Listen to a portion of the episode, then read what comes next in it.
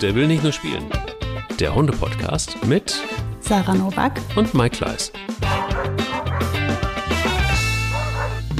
Ich bin sehr froh, dass Spanja ein paar Tage älter ist, ein paar Tage alter, äh, ein paar Tage weiser ist ähm, und ein paar Tage körperlich vielleicht auch nicht mehr ganz so agil, um hinter allem herzujagen, was es so gibt draußen. Und ähm, bin froh, dass ich mich um den Jagdtrieb nicht mehr so kümmern muss, weil es sich von selber erledigt hat. Guten Morgen, Sarah. Guten Morgen, Mike. Wie praktisch, dass das einfach weggeht. Genau, es geht einfach weg. Ihr müsst einfach 14 Jahre warten. Das ist die gute Nachricht. Wenn das überhaupt klappt. Wenn das überhaupt klappt. ja, genau. Ja. Ja, eine spannende Folge. Jagen mhm. und Anti-Jagd und ähm, alles, was damit zu tun hat. Also, also fast, fast jeder Hundebesitzer, fast jeder übrigens auch, der uns zuhört, ähm, ich kenne sie nicht alle persönlich, aber es wäre auch übertrieben, glaube ich. Aber ähm, ganz viele haben immer wieder geschrieben, könnt ihr mal was dazu machen. Mhm. Und ähm, das finde ich schon erstaunlich, weil ja, ich hätte es jetzt nicht erwartet, dass äh, das immer wieder Thema ist bei so vielen da draußen. Ähm, du kennst es auch. Du kennst es aus der Hundeschule, du kennst es von deinen eigenen Hunden. Und ich bin jetzt mal gespannt, was wir so mitnehmen können, alle, um, wenn es um ja, das Vermeiden des Jagdtriebs weiß ich nicht, aber um es zumindest einigermaßen einzugrenzen. Gibt es denn aber vorher einen Hundemoment der Woche, den du hast? Ja, ein knackiger. Ein knackiger. ein knackiger. Also ähm, vorab, äh, Mika und Ronja sind läufig, mal wieder. Ähm, mal wieder synchron, mal wieder ist alles komplett durcheinander. Ähm, aber gut, das ist das eine. Das andere ist, die werden ja dann immer so ein bisschen auch so krummelig, ne? Ähm, wenn die dann läufig sind, also untolerant. Und wir waren im Wald spazieren und ich habe ja schon mal ein paar Mal erzählt, dass die Mika sich dann Riesenspaß draus macht, irgendwo Ronja aufzulauern und sie dann durch den Wald zu jagen. Ronja findet das eigentlich ganz witzig immer. Also manchmal provoziert sie das sogar, da siehst du, wie sie äh, zu Mika hinrennt, so nach dem Motto, komm, fang mich. Ähm, aber jetzt im Moment ist die halt unentspannt. So, und jetzt gibt es in dem Wald, wo wir spazieren, ich weiß nicht, ob ich schon mal von der Schüssel erzählt habe, es sieht aus wie so ein Riesenkrater. Es hätte dann Komet eingeschlagen. Also es ist eine, wie so eine, wirklich wie so eine riesengroße Schüssel mitten im Wald. Da geht es einfach einen Abhang runter, dann ist das, ja, ich sag mal, vier Meter tiefer, wie so eine, wie so eine größere Fläche. Und dann geht es an allen Ecken, an, an allen Seitenwänden wieder hoch. Ähm, könnten, also wenn das jetzt gepflastert wäre, wäre das optimal für Skateboarder, ja.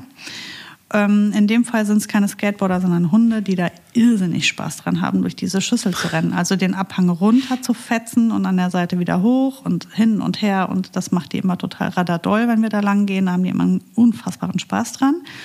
Besonders Mika, die dann die Ronja durch diese Schüssel jagt. Und ich stehe dann immer da oben am Abhang und gucke mir das Ganze an und genieße das. Aber letzte Woche dann nicht. Äh, denn wir sind also da lang und Ronja hatte schlechte Laune, weil die ist läufig. So, und die Hormone sind jetzt einfach wichtiger als der ganze andere Kram.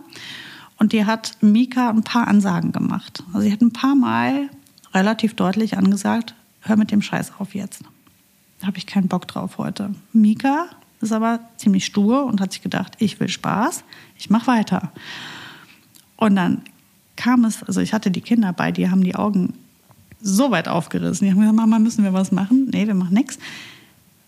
Ronja hat sich Mika gepackt, hat die auf den Rücken gedreht, hat sich über die gestellt und hat der die Zähne gezeigt, da wurde ihr schwindelig. Und das hat die locker fünf Sekunden gehalten. Fünf Sekunden, die sich anfühlten wie drei Minuten. Ähm, total krass. Mika hat sich nicht mehr gerührt ist versteinert in dem Moment, hat da unten gelegen, nur noch ge gezüngelt und gegähnt und versucht irgendwie aus der Nummer rauszukommen. Ronja hat das kurz gehalten und ist dann raus aus der Situation und den gesamten Spaziergang über hat Mika nicht einmal mehr angeklopft bei Ronja. Es war sofort danach absolut harmonisch zwischen den Hunden.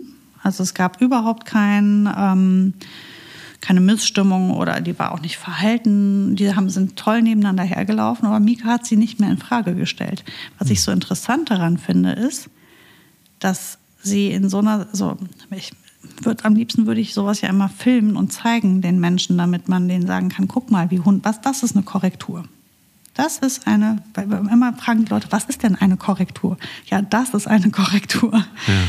Der Hund, der war noch nicht mal nass. Da war nichts dran an dem Hund. Das hat nicht wehgetan. Die hat, die hat, mhm. die hat die Mika weder gepitcht, noch, ge, noch gebissen, noch nichts. Da war, die war noch nicht mal nass irgendwo. Da war kein Speichel dran an ihr. Das war einfach nur eine unfassbar deutliche Ansage. So nach dem Motto, wag es dich, jetzt noch einmal nachzuhören, dann scheppert es hier aber. Ähm, Kommunikation ist ja Ronja meine Nummer eins. Also die macht ja Kommunikation also die kann Zähne zeigen. Da siehst du hinten die hintersten Backenzähne, wenn die Zähne zeigt. Das ist wirklich irre. Ähm, und das lernst du halt natürlich als Hund auch super im Tierschutz. Das ist der große Vorteil von den Tierschutzhunden. Das können die nämlich echt meistens wirklich gut. Ja, und ähm, die haben einen total entspannten, schönen Spaziergang danach gehabt. Das war, war jetzt nicht irgendwie dadurch beeinträchtigt, aber Mika hat kleine Brötchen gebacken. Und ähm, das war also sehr nachhaltig. Diese Korrektur, die, das ist das, was man ja immer versucht, als Hundetrainer den Menschen zu sagen. Wenn ein Hund eine, zehn Sekunden später wieder anklopft mhm. und den Quatsch wieder macht, dann hast du es ihm scheinbar nicht gut erklärt. Mhm. Na, ähm, dann war deine Ansage, deine Korrektur halt eben nicht ausreichend mhm. oder nicht glaubhaft. Und dabei geht es nicht darum, irrsinnig laut oder rau oder unkontrolliert oder schmerzhaft. Um all diese Dinge geht es gar nicht. Es geht wirklich dabei nur darum, glaubwürdig zu sein. Und die, ähm, und das war halt, die, die, hat die nicht angebellt oder sonst was. Die hat sich die einfach nur gepackt, hat die einmal so umgestoßen, hat sich über die gestellt und hat der eine ganz klare Ansage gemacht. Das war einfach super deutlich. Das war nicht misszuverstehen. Das war eine ganz klar, also es war ha, herrlich, wunderschön. Und ähm, die Kinder haben sich natürlich erschrocken. Wäre natürlich dramatisch gewesen, das jetzt zu unterbrechen von uns, äh, weil es war ja, gab ja gar keinen Grund, irgendwas zu tun. Es war ja alles völlig kontrolliert und, und super. Ähm, das ist innerhalb eines Rudels sollte sowas ja auch möglich sein. Es soll ja möglich sein, dass die Hunde sich gegenseitig sagen, wo ihre Grenzen sind. Ähm, da darf man natürlich auch nicht eingreifen, wenn etwas so Schönes passiert. Das ist einfach Kommunikation. Mhm. Und das sieht alles ganz schrecklich aus, aber es ist überhaupt nichts passiert. Ähm, ich habe den und natürlich, ne, wenn sowas passiert, dann bist du ja selber so fasziniert in dem Moment und du, du du willst ja keine Sekunde die Augen abwenden von der Situation, weil das einfach, das ist für mich ist das das Allerschönste, wenn sowas passiert. Nicht, weil die einen Konflikt haben, sondern weil der so sauber war. So sauber, so, so lehrreich für, für jeden, der zusieht, dass ich natürlich noch nicht dran denke, ich depp mein Handy zu zücken. und dann kaum ist die Situation vorbei, denke ich mir nur so, oh nein, ich hätte das filmen müssen, das war so super gut. Aber habe ich natürlich wieder nicht gemacht. Das sind wow. so Sachen. Das ja, war ein toller Moment, ja. Schön, lehrreich und auch knackig, so wie du gesagt hast. Mhm. Ja, wunderbar. Wie war denn deiner? Ach, meiner ist kurz erzählt, weil ähm, manchmal, äh, er hat es indirekt nur mit den Hunden zu tun, weil man, wenn man mehrere Hunde hat, dann weißt du, hat man auch immer auch mehr Dreck in der Bude. Ist so. Und ich glaube, man muss einfach mal aufräumen, auch mit äh, der äh, Romantik, dass wenn man ein Hund im Haus ist, äh, wenn man da einmal am Tag saugt, dass dann auch alles in Ordnung ist. Nein, das ist nicht so, weil je nachdem, was man für einen Hund hat, ist einfach mehr Dreck in der Bude und Fell und lauter so Zeug. Und auch die Socken sind mal voller Hundehaare und keine Ahnung. Also man hat eigentlich überall Hundehaare. Ja. Und ähm, ich hatte hier ähm, lange Jahre Ruhe und plötzlich war es so, dass meine Frau irgendwie sehr, sehr unzufrieden war, dass überall Hundehaare waren. Ich habe mir das ein paar Mal angehört und ich habe dann auch gesagt, komm, dann sagen wir halt einfach nochmal oder dann sagen wir einfach mal irgendwie, Polster auch nochmal ab und äh. und kennst du das, wenn Menschen sich so in was rein moderieren, wenn sie so plötzlich ähm, etwas nur noch im, im Fokus haben, weil es sie so triggert, weil mhm. es irgendwas passiert, was dann zum Problem wird. Total. Kann ich, kenne ich von mir sehr gut. Und das war so. Und das war dann irgendwann an dem Punkt, wo ich sagte, also warte mal, ähm, äh, äh, sollen wir die Hunde abschaffen? Ist das so? dann kam natürlich sofort, nein, äh, darum geht es nicht. Äh, aber dann müssen wir eben öfters organisieren. Nee, das machen wir schon irgendwie täglich. Dann reicht es auch. Also mit vier Hunden ist es nun mal so. Und so ein Bilbo verliert teilweise Haare büschelweise. Mhm. Das ist alles nicht neu. Was ist eigentlich los, dass das plötzlich so überhand nimmt, dieses Thema? Ja, ich fühle mich jetzt irgendwie schon jahrelang nicht richtig wohl. Aber dann hätte man vielleicht einfach auch jahrelang das gar nicht aushalten sollen, sondern hätte das vorher vielleicht einfach auch sagen sollen. Dann hätte man das irgendwie anders lösen können. Es hatte sich also einiges aufgestaut. Und dann habe ich äh, sehr, sehr lange recherchiert und seit einigen Tagen läuft ein Saugroboter. Ich wusste es. Ich habe das doch auch überall. Das geht gar nicht anders. Und der läuft und läuft und läuft. Mhm. Er nervt mich ohne Ende, weil es andauernd den ganzen Tag mehr oder weniger brummt und macht und tut. Und die Dinger, die, die, die hängen ja irgendwo. Also. Äh, die funktionieren ja nie. Die sind was? ja. Meiner ist super. Ja? Kommt oh. er auch über, über, über Türschwellen rüber und ähm, er, hängt, er fährt sich nicht irgendwo fest? Mm. Nee. nee. Also, also ich kann dem ja, aber ich habe ihm ja Bereiche aufgetragen. Ja, mhm. und ähm, er saugt in einen Bereich ab und dann geht er in den nächsten Bereich. Also muss er auch nicht fünfmal über eine Schwelle drüber, sondern nur einmal. Mhm. Ne, und dann geht er da den Bereich und dann in den nächsten Bereich, dann fährt er nach Hause. ja, okay. Also, also kann auch wischen, by the way. Ja, das war, hat bei mir, also das konnte ich mir schwer vorstellen ähm, dass das geil funktioniert. Deswegen habe ich wirklich nur Saugen genommen. Damit bin ich schon völlig zufrieden. Also gewischt werden muss bei mir nicht jeden Tag, außer jetzt, wo sie läufig sind, wäre das vielleicht doch ganz günstig. Aber nun ja, das regeln wir anders. Ähm, das ist ja nur eine Phase. Aber die, ähm, das Saugen, das geht tatsächlich nicht anders, wenn man so viele Hunde und dann auch noch Kinder und Kinderbesuch hat ähm, und dann schickst, das ist ja schon manchmal, ne? Dann ziehst du nachher den Kindern, die zu Besuch waren, die Schuhe an und siehst die Socken und denkst nur, oh, Mhm. Die Leute werden noch denken, dass bei uns drei Wochen nicht geputzt ist. Und bei mhm. uns wird original mindestens einmal am Tag gesaugt.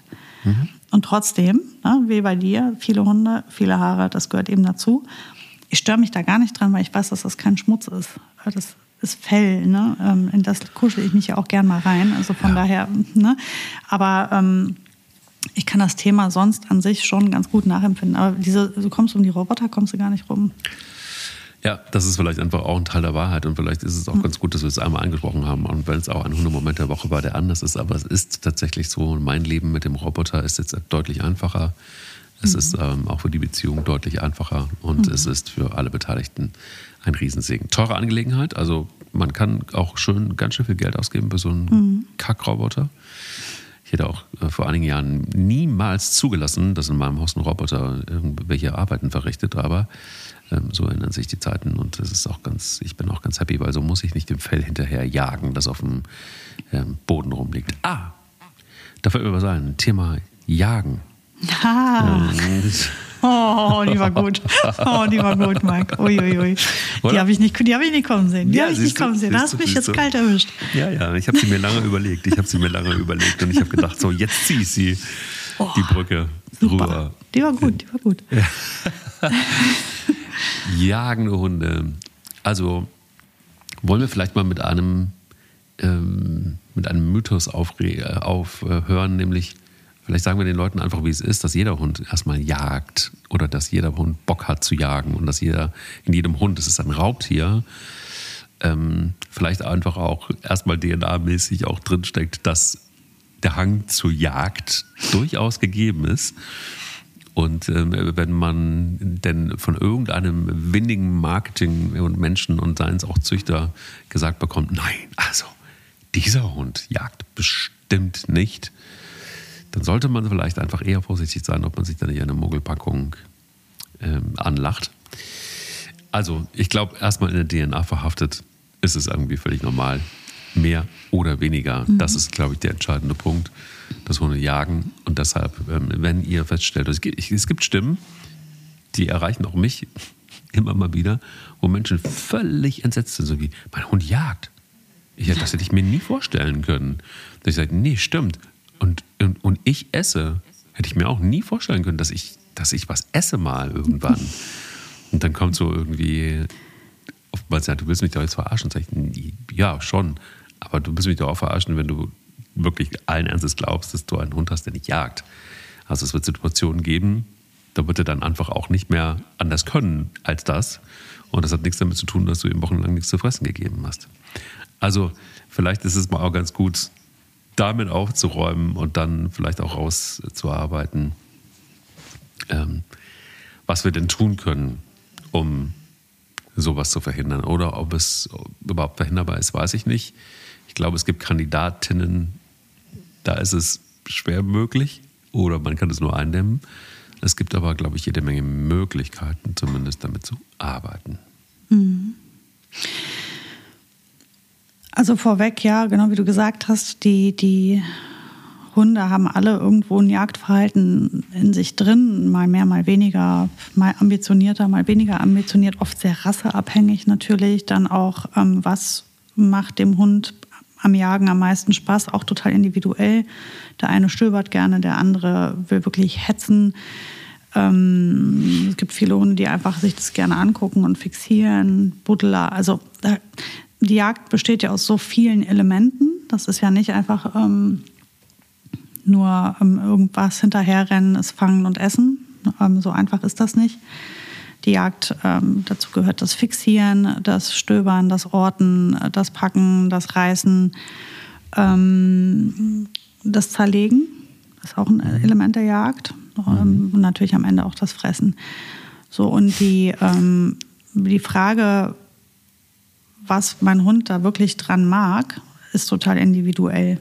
Ähm, sollte ich mir aber mal Gedanken zu machen, wenn ich ein Anti-Jagd-Training machen möchte, dann ist das schon ganz wichtig zu wissen, was ist denn das, was der Hund so gerne macht. Ist es das Hinterherhetzen? Ist es dieses Gestöbere? Ähm, also die Hunde, die viel am Boden sind, die viel mit der Nase, die schnuppern, ähm, die Fährten aufnehmen.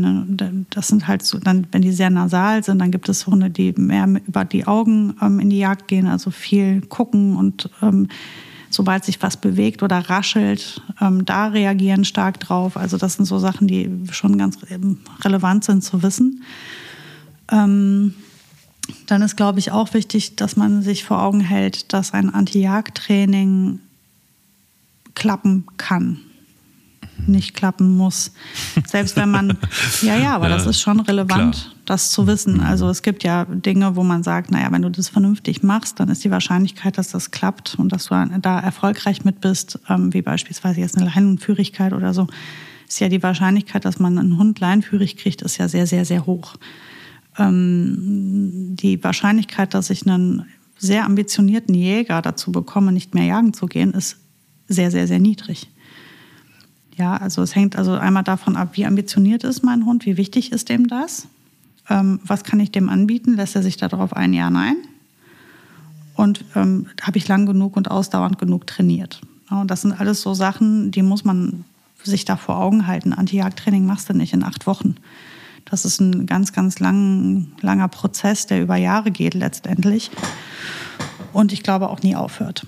Also ähm, das Anti-Jagd-Training, das kannst du nicht auf Seite legen. Solange dein Hund aktiv ist ähm, und da Lust drauf hat, wirst du auch arbeiten müssen mit dem da dran. Das ist nichts, was sich für immer erledigt. Aber natürlich ist gut, einen Grundstein zu legen, so früh wie möglich. Ähm, und jetzt ist es so, wie bei fast allem in der Hundeerziehung, wenn es ähm, reizarm nicht klappt, wird es reizvoll auch nicht klappen. Ähm, das heißt, ich muss im ersten Schritt alle die Dinge, die wichtig sind im Anti-Jagd-Training, ähm, außerhalb dieser Situation trainieren. Also ähm, wo nichts los ist. Das heißt, der Rückruf, den trainiere ich selbstverständlich ja nicht im Wald, wo es besonders, ähm, wo, wo, die, wo diese Jagdelemente beim Hund geweckt werden, sondern das trainiere ich wahrscheinlich irgendwo auf irgendeiner Wiese, wo alles völlig uninteressant ist. Oder in einem Park, wo ähm, ja, gerade nichts los ist und auch natürlich weit und breit kein Kaninchen zu sehen ist. Da würde ich ähm, anfangen. Und dann steigere ich das langsam und fange langsam erst an, in diese schwierigen Situationen zu gehen mit meinen Sachen. Ähm, parallel würde ich immer zusehen, dass mein Hund, weil was, ich muss mich natürlich fragen, was will der jetzt da eigentlich? Ne? Also was macht ihm da so viel Spaß dran? Das ist ja ein unfassbarer Kick für die Hunde. Ähm, und wenn ich das herausgefunden habe, dann sollte ich doch versuchen, ihm beizubringen, dass Jagen mit mir mehr Spaß macht. Mhm. kurz vorweg, ähm, dieses, ja, wenn er einmal Jagderfolg hatte, dann ist vorbei. Ähm, das stimmt nicht so ganz. Also zum einen haben die Hunde ja fast alle Jagderfolg. Und damit ist nicht gemeint, dass sie Beute machen. Das ist ja, wie gesagt, nur ein Teil der Jagd, sondern ähm, Jagderfolg ist, wenn du etwas hinterher hetzen darfst, also wenn du dem hinterher rennen darfst, kann das schon dich komplett befriedigt haben. Sinn und Zweck war nicht unbedingt das Fangen des Hasen, sondern das Hinterherrennen, das macht richtig doll Laune. Ähm, es kann schon reichen, den aufzustöbern. Also das durch das Laub schnuppern und, und der, die, der Fährte folgen kann ein Jagderfolg sein für den Hund schon ausreichend. Das ist, dass er motiviert bleibt, das weiter zu tun. Weil vielleicht gar nicht ähm, Sinn und Zweck dieser ganzen Aktion war, ähm, den Hasen zu fangen, sondern das Stöbern, das hat so viel Spaß gemacht. Mhm. Das Fixieren und Orten, das hat so viel Spaß gemacht. Mhm. Also, das ist das, was gerade dieses letzte Element, Beute machen, ist wirklich überhaupt nicht ausschlaggebend für einen Jagderfolg. Das krönt das. Ne? Das ist halt quasi, das ist das i-Tüpfelchen, das macht es halt richtig toll. Aber alles andere war auch schon echt super und hat richtig viel Spaß gemacht und hat sich auch so gelohnt, dass ich beim nächsten Mal auf jeden Fall weitermache da.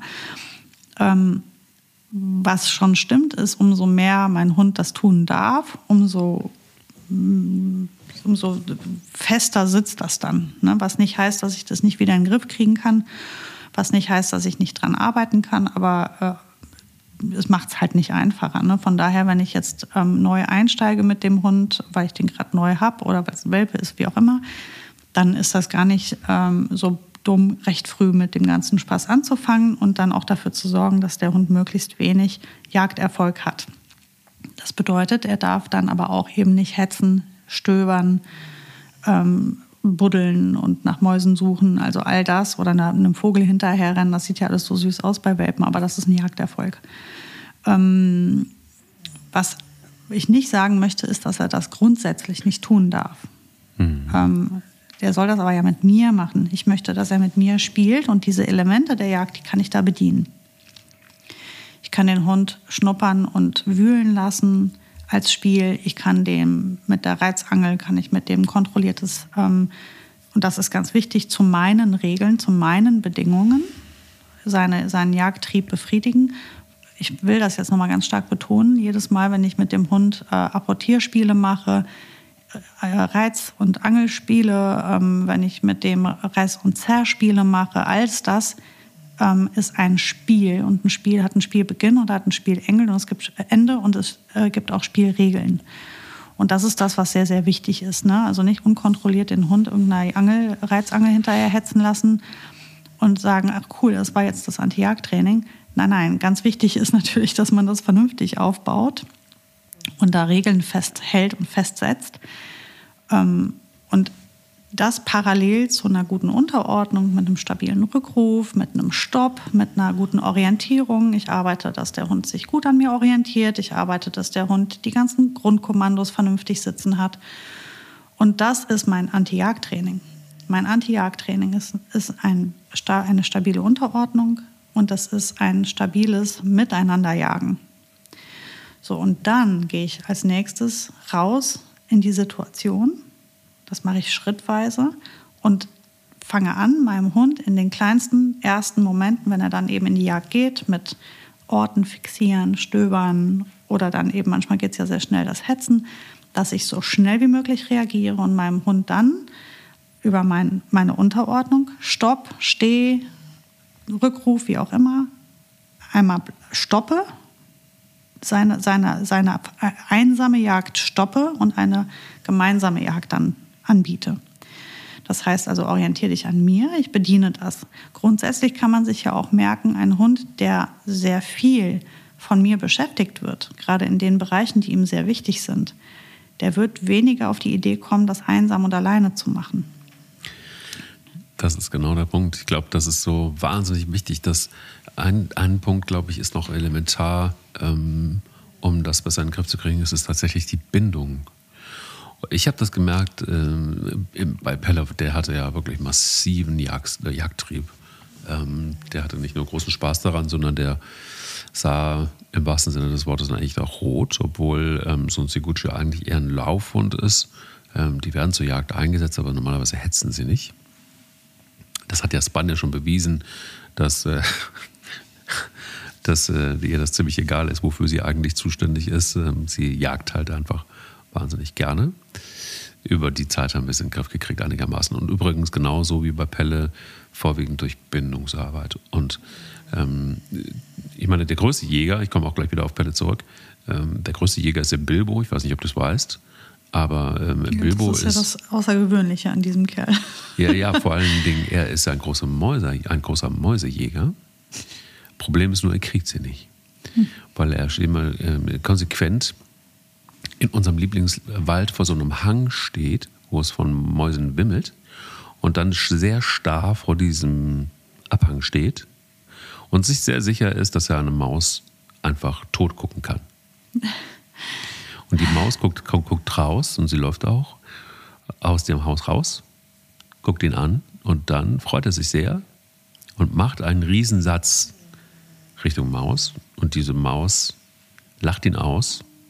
Also, du Wuschel bist sehr, sehr langsam und rennt einfach ins Haus rein. Und du siehst einfach bildlich so, wie er im Sprung, nein, warte, ich krieg dich.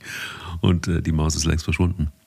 Also ich habe da einen großen Jäger, aber bei Pelle war es wirklich so, dass er gerne auch hinter Rehen hergelaufen ist und auch sehr lange und ausgiebig. Das äh, hilft ihm dann als Laufhund, dass er sehr ausdauernd ist und es dauerte auch sehr lange, bis er wieder zurückkam. Aber er kam zurück. Das war eben auch tatsächlich wirklich so das, was wir am Anfang ja auch gemacht haben. Rückruf, Rückruf, Rückruf, Rückruf, Rückruf, Rückruf. Und äh, Bindung, Bindung, Bindung, Bindung, Bindung. Und je besser das klappte, desto weniger war er interessiert in der, also lange interessiert an, an, an Wild oder auch an Hasen.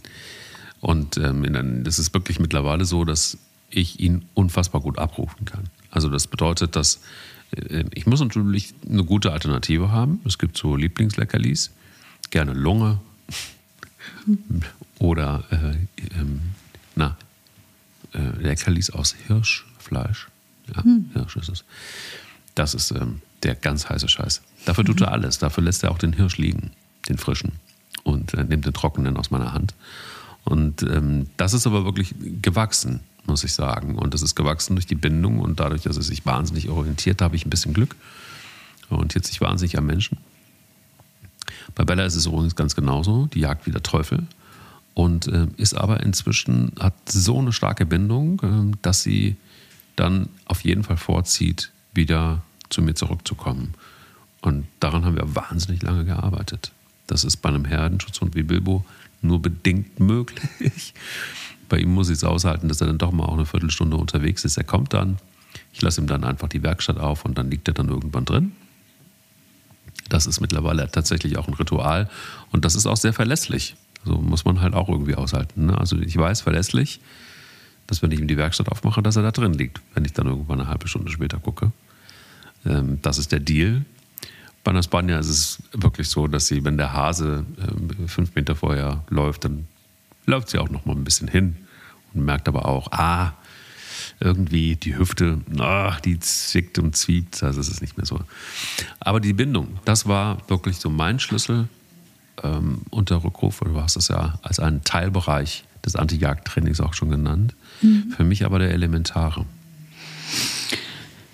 Ähm, ja, also das Rückruftraining, das, das bleibt nicht aus. Das müssen wir sitzen haben. Das Thema ist halt, ähm, mir wird es jetzt in der Stadt nicht reichen, ähm, dass, dass sie einfach irgendwann wiederkommen, weil da wäre mir das mhm. einfach zu heiß. Das ist natürlich, wenn man sehr ländlich wohnt oder an Stellen spazieren geht, wo die Hunde einfach auch stabil wieder nach Hause kommen können, ist das ähm, etwas entspannter, wobei man natürlich dann auch immer noch nicht weiß, was richten sie tatsächlich dann an oder äh, treffen sie womöglich auf einen äh, richtig wütenden Jäger, der sagt, ähm, auf keinen Fall.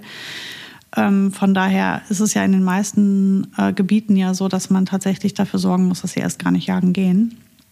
Also dass sie noch gar nicht los dürfen.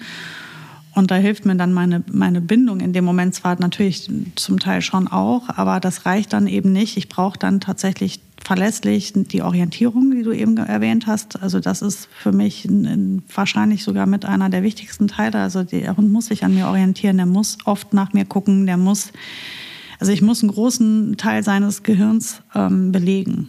Ich muss also wirklich zu einem großen Teil immer in seinem Kopf sein, damit er in den Situationen auch, ich sag mal, ansprechbar noch bleibt. Ähm, wenn er einmal in der Hatz ist, brauche ich es gar nicht mehr versuchen. Da ist es mhm. egal, wie gut meine Orientierung, Bindung, Rückruf, all das kann, kann ich mir dann abschminken. Dann ist es zu spät. Wenn er einmal wirklich hetzt, da wird es die wenigen geben, die da noch mal kehrt machen. Also habe ich selten erlebt. Ähm, das sind dann schon echte Soldaten. Ne? Ähm, Im Normalfall solltest du halt einfach wenn du in einem Gebiet bist, wo du damit rechnest, dass jetzt irgendwie womöglich irgendwo wild ist oder ein Kaninchen vorbeiläuft oder was, dann solltest du halt einfach echt achtsam sein und für eine Ansprechbarkeit bei deinem Hund sorgen. Wenn dein Hund aber die ganze Zeit auf Alleingang ist und seinen Spaziergang allein gestaltet und der die ganze Zeit stöbert und überall hinguckt, nur dich nicht anguckt und auch wenn du von, äh, ohne dass irgendwo ein Kanickel lang rennt, du schon keinen Stopp und keinen Platz reinkriegst oder keinen Sitz oder kein Zurück, ähm, dann brauchst du es ja gar nicht erst versuchen, wenn er jagt. Das ist ja albern. Ne? Also das muss ja alles funktionieren, ohne dass der Hase da ist, und zwar richtig gut.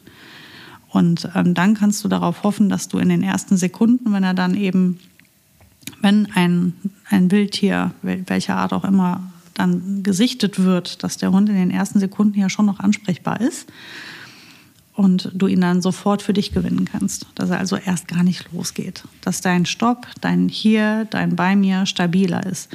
Als, und, und vor allem eben dann die Orientierung zu mir hin, ne? weil er auch einfach weiß, meine Bedürfnisse werden dort in jedem Fall auch befriedigt. Ne? Ich brauche das jetzt nicht machen, um da dran zu kommen, sondern ich habe eine Menge Spaß. Ich bin ein ausgeglichener, ähm, glücklicher Hund, der einfach auch ohne Hasen und Reh und Wild jagt, ähm, alle ähm, Teile seiner Persönlichkeit mit mir ausleben kann. Mhm. Und ich glaube, das ist halt der Schlüssel zu einem wirklich erfolgreichen Anti-Jagd-Training. Du kannst ein Anti-Jagd-Training auch auf andere Arten aufbauen, das ist keine Frage. Du kannst auch über Schmerz arbeiten, das funktioniert auch wunderbar. Ähm, wer das macht, tja, der muss das halt nachher auch verantworten ähm, gibt es halt bei mir nicht. Ich brauche also, ich habe viel mehr Arbeit damit, weil es ist natürlich immer einfacher, einem Hund einfach einen vernünftigen Schlag zu verpassen oder einen Stromschlag zu verpassen. Das ist ganz leicht. Das ist aber wie bei, bei Kindern. Man kann sie auch einfach verprügeln statt erziehen. Ne? Das geht auch.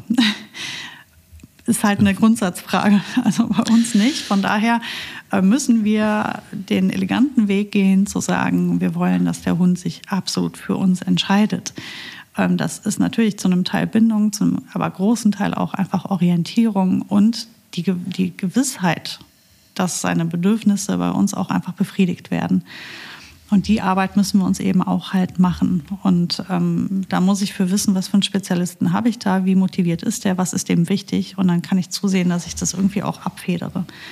Ähm, und wenn ich das tue, dann wird er sich auch viel eher mal für mich entscheiden. Parallel trainiere ich stabil die Unterordnung. Und da ist halt wirklich Stopp, Steh, Platz und all das recht wichtig.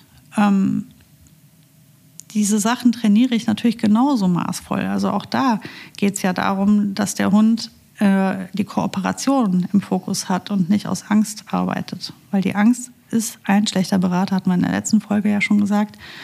Und wenn er nur handelt, weil er Angst vor Tadel und Strafe hat, ist das, wird die Jagd am Ende doch wieder gewinnen, denke ich. Also von daher ist es immer sinnvoller zu sagen, wir kooperieren hier, wir machen uns jetzt hier ein Teamwork. Und dabei ist wichtig, dass der Hund einfach weiß, das kann er nicht, das, das ist nichts, was du in, in wenigen Tagen oder Wochen etablieren kannst. Das musst du tagtäglich immer machen. Das ist einfach, es bleibt, dabei bleibt Also ich meine, die Boogie, die ist jetzt zehn und ich muss trotzdem zuverlässig ähm, sein für sie, damit sie halt gar nicht erst auf die Idee kommt, loszurennen, sondern sie sich in den Situationen für mich entscheidet. Weil wenn die einmal losgerannt ist und wenn die einmal hinterm Hasen her ist, dann wird es halt schon schwieriger. Da gibt es gute Tage, da klappt der Rückruf dann, aber es gibt schlechte Tage, da wird er nicht klappen. Ähm, da kann ich mich nicht drauf verlassen. Ich muss zusehen, dass sie halt einfach Und das, das, ist, das passiert in meinem Zuhause, das sind Hausregeln, das ist immer bei jedem meiner Spaziergänge, das ist meine Beschäftigung im Garten, das ist, da spielt alles in mein Anti-Jagd-Training mit ein. Und das ist ja das, was ich, deswegen finde ich das immer so schwierig, wenn ich höre, ich muss ein Anti-Jagd-Training machen. Dann klingt das für mich immer so, als wenn das eine Phase wäre. Also als wäre das so etwas, das mache ich mal. Ich mache mal ein Anti-Jagd-Training, so wie ich mal, mal ein Anti-Giftköder-Training mache. Das ist viel, viel einfacher, einen Hund davon abzuhalten, eine Wurst vom Boden aufzuheben, als einem Kaninchen hinterher zu jagen. Das sind zwei verschiedene Baustellen. Ähm, ich mache mal eine Leinenführigkeit. Ja, das kannst du alles mal für zwei, drei Wochen machen. Dein Anti-Jagd-Training, das läuft permanent. So wie du deine Hausregeln ja auch immer wieder, und das ist ja auch dieses immer wieder in Frage stellen. Die Hunde stellen, das sind ja total kluge Lebewesen, die sind super intelligent. Die stellen uns immer wieder Fragen und die stellen auch Regeln in Frage. Weil wenn sie das nicht tun würden, wären die ja ziemlich dumm. Kann ja sein, dass sich die Regel geändert hat. Kann ja auch sein, dass ich zwischenzeitlich nachlässig geworden bin. Kann ja, kann ja alles sein. Also jeder Hund, egal wie gut er erzogen ist, egal wie alt er ist, egal welcher Rasse er abstammt, wird immer mal Sachen in Frage stellen und dann muss ich darauf vorbereitet sein und konsequent sagen, nein, du weißt du was, die Regel gilt immer noch. Ähm, weißt du, was ich meine? Ja, weißt du total, was du, was du meinst. Ähm, ich äh, bin vorhin nur hellhörig geworden, als du gesagt hast, äh, diese ähm, ähm, na, Teleimpulsgeräte, ähm, hm. also sprich mit Stromschlägen. Hm. Ähm, zu arbeiten. Dazu kann ich dir sagen, laut Paragraph 3 Seite 1, Nummer 11 ja. Tierschutzgesetz sind die verboten in Deutschland. Und ähm, hierbei kann der Tierhalter mit einem Bußgeld von bis zu 25.000 Euro geahndet werden. Also finde ich auch völlig richtig, weil ich finde, ähm, es ist nicht nur gut und vernünftig, einen Hund zu erziehen, sondern ähm, es ist auch all, alles andere als geil, einen Hund mit äh, Stromschlägen zu malträtieren, mhm. weil man vielleicht einfach die sich dann irgendwie Arbeit sparen will. Das finde ich geht gar nicht. Wo ich direkt noch dazu hinzufügen möchte, ja, es ist verboten, diese Halsbänder ähm, zu benutzen, aber es ist überhaupt nicht verboten, sie zu kaufen. Mhm. So, und da wären wir nämlich bei dem Punkt, du brauchst nicht glauben, dass da draußen die Dinger nicht verwendet werden. Nee, und du brauchst, das, also ich habe sie ja auch schon an Hunden dran gesehen und zwar nicht nur einmal. Das, das passiert ziemlich regelmäßig. Ja. Ähm, geh mal auf den Hundeplatz, da wird dir immer mal ganz schwindelig. Ähm, nicht auf jeden natürlich, um Gottes Willen. Ich will das nicht verallgemeinern, aber also brauchst nicht glauben, dass die nicht benutzt werden. Das ist so ein bisschen, es ist einfach albern. Ne? Also man müsste den Verkauf äh, hier, das dürfte, das müsste verboten sein, so ein Ding zu kaufen, zu besitzen. Ja, es müsste so eine Waffe sein wie, wie eine Schusspistole. So müsste das in unserem Land verboten sein. Dann kannst du davon ausgehen, dass es nicht äh, gearbeitet wird. Aber deswegen ist es auch wichtig, dass wir weiterhin drüber reden, weil es kann jeder kaufen. Du kannst, kommst ganz einfach an die Dinger dran. Die Teletax, du kommst auch an Stachelhalsbänder dran, du kommst auch an Würger dran. Das sind alles Dinge, die verboten sind. Ja, wer benutzt denn bitte einen Stachel? Ja, ganz viele Leute benutzen noch einen Stachel. Da gibt es die abartigsten Sachen. Es gibt sogar Leute, die bohren sich durch, durch ihre Lederhalsbänder-Sachen durch, damit man das nicht sieht, dass sie das haben. Weil die nicht imstande sind, ihrem Hund so aufgenommen. Also die haben nicht genug Verstand und Intelligenz, einen Hund ohne Schmerz zu erziehen. Dafür musst du klug sein. Nur dumme Menschen brauchen Zwangsmittel. Das muss ich jetzt einfach mal so festhalten. Tut mir leid. Nö, muss ich nicht für entschuldigen. Ich finde, das ist völlig in Ordnung. Und ich finde, es ist, ist letztendlich ja einfach auch, ähm, es trifft ja mal wieder genau dahin, wo wir eigentlich fast in jeder Folge sind. Nämlich, dass es irgendwo auf die Verantwortung der Menschen ankommt. Dass es auch wichtig ist, dass man eben, ja, ich hoffe einfach auch immer wieder, dass uns der ein oder andere zuhört, der noch gar keinen Hund hat und der äh, sich jetzt erstmal mit dem, mit dem Thema auseinandersetzt. Und dafür machen wir unter anderem ja auch den Podcast, dass sich Menschen auch informieren können, auch über solche Themen. Und wenn man sich allumfassend informiert, dann glaube ich, ist man zumindest vorbereitet und auch gut vorbereitet und hoffentlich auch durch so einen Podcast, wie wir ihn ja Woche für Woche produzieren für euch. Ich glaube, das ist. Ähm, es ist leider so, dass, dass bei, bei Hunden und Kindern, da setzt ja vieles aus. Da ist ja oftmals so, haben wollen. Ne? So, das ist so mhm. ein so ein Urinstinkt, was da passiert, irgendwo hormonell, keine Ahnung, weiß ich nicht so genau. Aber ich habe es ja jetzt nur auch einige Male durch und natürlich ist das toll und natürlich ist es auch fantastisch, mit Hunden zu leben, wenn man sie mag. Und ähm, ähnlich wie bei Kindern, dann erzählen einem ja wenige Leute äh, die Wahrheit, was denn so alles passieren kann. Mhm. Vielleicht dann aber doch bei Hunden sogar noch mehr als bei Kindern, erschreckenderweise. Aber ich bin komplett bei dir. Am Ende ist es ja schon so, dass wir in der Regel diejenigen sind, die ähm, das auch im Griff haben können und die auch ja, Zeit investieren müssen, sollen, um, um so einen Hund dann einfach auch da zu helfen und um auch das Zusammenleben ähm, erträglicher zu machen. Es ist ja nicht nur so, dass, dass uns das stresst. Oftmals ist es ja so, dass so ein Hund auch gestresst ist. Also ich weiß safe, dass äh, so ein Pelle, als der noch gejagt hat wie nichts Gutes, war der ständig gestresst. Der war, der war wirklich gestresst. Er hat auch bis hin zum Stressgesicht, weil er nicht mehr wusste, wo er hinlaufen sollte eigentlich. Mhm. Also man gibt so einem Hund ja letztendlich auch äh, ein Stück weit Ruhe und Zufriedenheit. Ähm, und ich kann es immer nicht verstehen. Ich habe mich so oft einfach auch, ich lege mich ja dann immer an. Ich bin dann so einer, der dann auch hingeht und sagt so, äh, mach dem Hund das, das, das scheiß Stromhalsband ab. So, also da mische ich mich dann schon auch ein. Ja, muss man ähm, auch in so einem Fall, ja weil ich dann immer so denke, so ist mir bald ein paar Mal passiert. Also, wo auch, also mit, die werden ja auch immer stärker, die Teile, die gehen ja über lange Distanzen. Ähm, dann habe ich mal einmal, das Absurdeste war, dass ich jemanden getroffen habe, der hatte diese, diesen Fernauslöser, dann hatte er aber auch noch, also diese, diese, er hatte zwei Hunde und beide waren bis unter die Zähne bewaffnet mit irgendwelchen Kontakten um Halsband. Der eine war für der, war der Teletakt, dann kam ein Navigationsgerät noch mit dazu, mit einer riesen Antenne. Ähm, das dritte war noch ein zweiter GPS ähm, für, die, für die zweite App, falls die eine mal ausfällt. Gottes Willen. Also so ein Hund hat dann mal irgendwie gefühlt fünf Kilo am Hals gehabt, bevor irgendwie ja mal was, was passiert ist. Natürlich jetzt übertrieben. Aber mhm. das sah aus, allein dieses Bild, wo ich dann gesagt habe, sagen Sie mal, wie wäre es denn, wenn Sie Schleppleine dran machen? Zum Beispiel. Oder einfach anfangen, mit dem Hund mal zu, zu trainieren, was auch immer. Und der guckte mich entsetzt an, rauchte seine Zigarre weiter im Wald und sagte so, ach ja, es ist ja auch Arbeit, ne? Ich sag, ja, das kann man wohl hm, sagen. Genau, das kann man sagen. So eine Zigarre wegzuziehen ist auch Arbeit. Aber das ist ja auch so ein Ding, ne? Das ist äh, mir schon so oft begegnet, dass ich, ähm, ich rate ja immer dazu, im, in den ersten Schritten, wenn ich jetzt einen ambitionierten Jäger habe, dass ich im Wald einfach erstmal immer eine Schleppleine dran habe. Mhm. Damit ich einfach rechtzeitig reagieren kann. Ne? Weil ich will ja einfach nicht, dass er den Jagderfolg hat. Das heißt, ich muss ja erstmal, bis wir stabil sind und wir eine, eine, ein gutes Konzept und erfolgreich sind mit unserem Training, muss ich ja schon auch dann parallel dafür sorgen, dass er jetzt auch einfach erfolglos ist. Ne? Und ähm, deswegen ist so eine, so eine Schleppleine schon eine gute Sache für die erste Zeit. Und wie viele Menschen mir gesagt haben, dass ihnen das lästig ist mit der Schleppleine. Ach, immer dieses Gefädel und dann ist die dreckig, dann ist die matschig und dann, dann äh, trete ich da versehentlich drauf und dann muss man da immer drüber hüppen und so. Und dann, ja, gut, also sorry, aber was, was, wie denkst du dir das? Sollen wir jetzt hier zaubern? Ähm, du, äh, Du hast dir einen, einen Jäger geholt, ja, das ist ein Hund, also geht er jagen, also ist es ein Jäger. Und jetzt willst du, dass du ihm dieses ursprünglichste, tief sitzende, dieses tief sitzende Verhalten, soll er jetzt also irgendwie kontrollieren, ablegen, wie auch immer, und dir ist die Schleppleine lästig.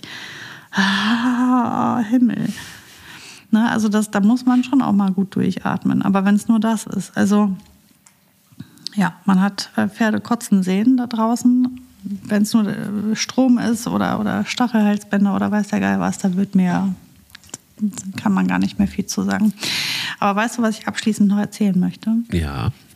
Zum Thema Anti-Jagd-Training. Wie du ja weißt, sind meine Hunde ja sehr interessiert an Mäusen. Wir versuchen mhm. das ja auch irgendwie so ein bisschen ähm, in den Griff zu kriegen, alles. Mhm. Jetzt rate mal, was meine Kinder von Herzen gerne, auch schon seit, ja, kein Witz, kein Witz, Mike. Jetzt echt lange schon, ne, ist ja. das Thema. Und ähm, dann war das auch im Herbst wieder Thema. Und dann habe ich, hab ich mit meinem Mann überlegt, ja, wie kommen wir aus der Nummer jetzt raus vernünftig? Und dann haben wir gedacht, wir setzen denen ein unschaffbares Ziel. Ja, und sagen einfach, wenn ihr das macht, ne, dann kriegt ihr Mäuse. Oh. So. ja, weil wir gesagt haben, also wenn man ein Tier übernimmt und die Verantwortung für ein Tier übernimmt, heißt das ja auch wirklich konsequent dafür da sein, sich die Zeit nehmen, auch wenn man mal keine Lust hat. So was meine Kinder nicht so super gern machen, ist Klavier üben.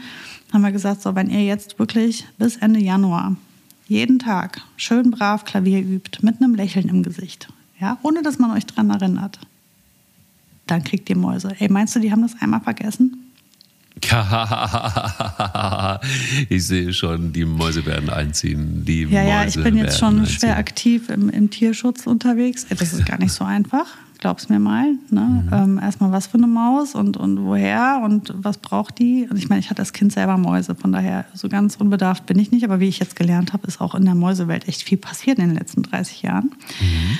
Und ähm, ja, also ähm, Jetzt habe ich also folgende Situation. Es ziehen also demnächst Mäuse in unser Haus. Und ich habe drei Hunde, die Mäuse einfach zum Fressen gern haben. Ich werde berichten, Mike. Aber ich habe mir, glaube ich, für mein Leben ein Credo, ne? Ja. Bloß nicht Langeweile aufkommen lassen. Absolut, das wird bei dir nicht passieren.